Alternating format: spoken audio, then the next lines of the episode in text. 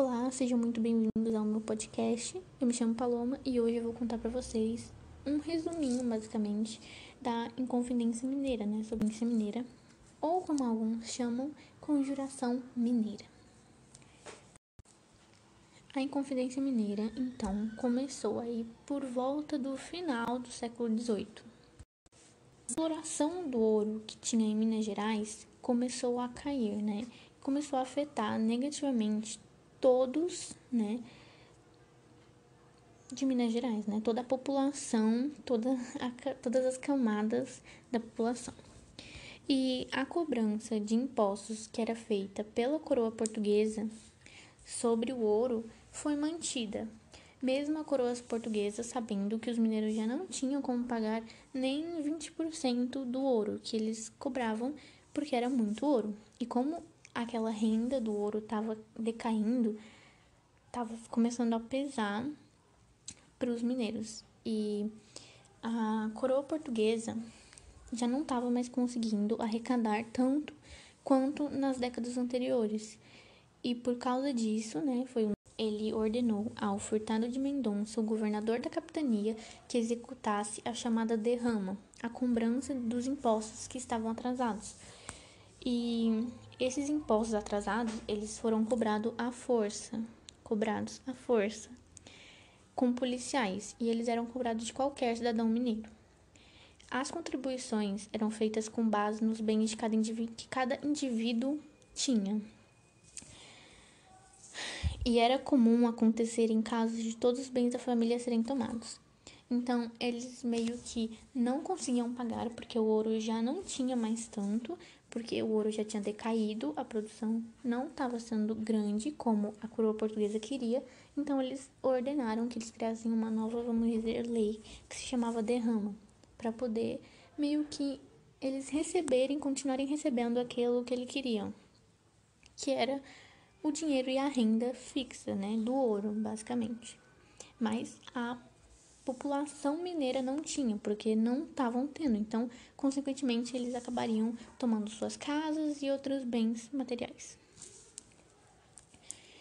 E aí foi no meio dessa crise que surgiu a Conjuração Mineira, ou Inconfidência Mineira, né? Uma revolta contra a metrópole portuguesa.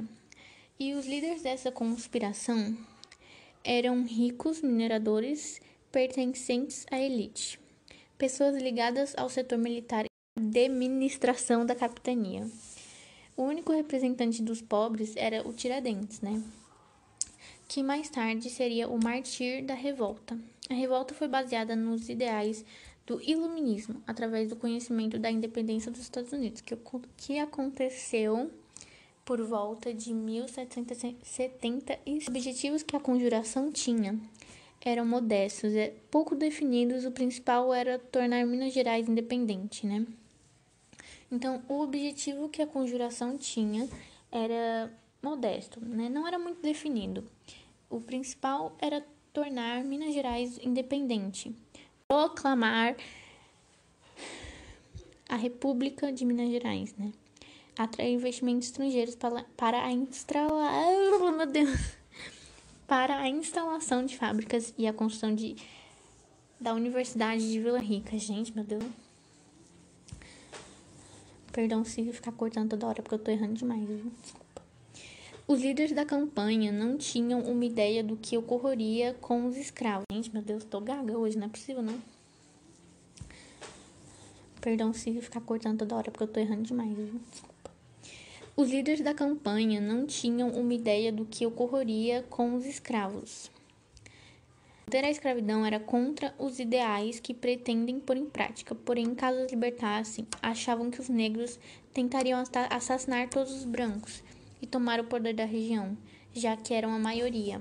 Então, eles tinham medo de basicamente perderem o controle de libertar os escravos, porque eles tinham medo que os escravos se rebelassem contra os brancos e tomar o poder da região, tornando assim outra revolução. Ao final da história, apenas os escravos nascidos no Brasil foram libertados. Então, aqueles que vieram de outros países, que foram despejados aqui, não foram libertados, porque assim eles teriam como diminuir a escravidão. Um, conforme eles libertassem os brasileiros, os brasileiros não iam ser mais escravizados, e os africanos e de outras partes do mundo iriam morrendo aos poucos e assim iria acabar a escravidão em Minas Gerais.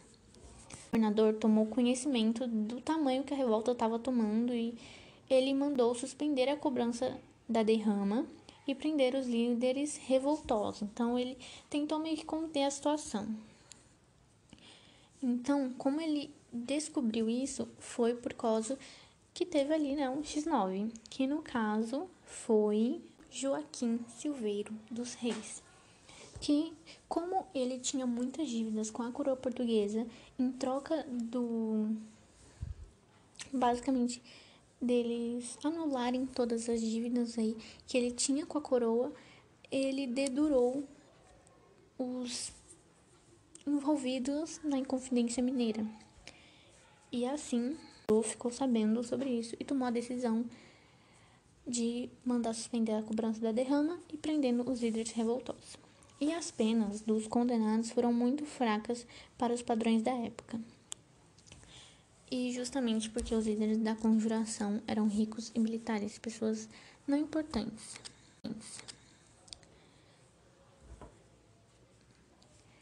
Então, a maioria era rico e militar, né? Eles faziam parte de uma de um, uma classe de elite, praticamente assim, vamos assim dizer, né? E o único que não tinha qualquer importância, que não tinha sangue nobre, ou não vinha de uma família rica, ou não fazia parte da elite, era o Tiradentes, que foi condenado à forca, né? Então ele foi estrangulado, esquartejado e depois ele foi, né? Aí eles decapitaram a cabeça dele e colocaram na praça.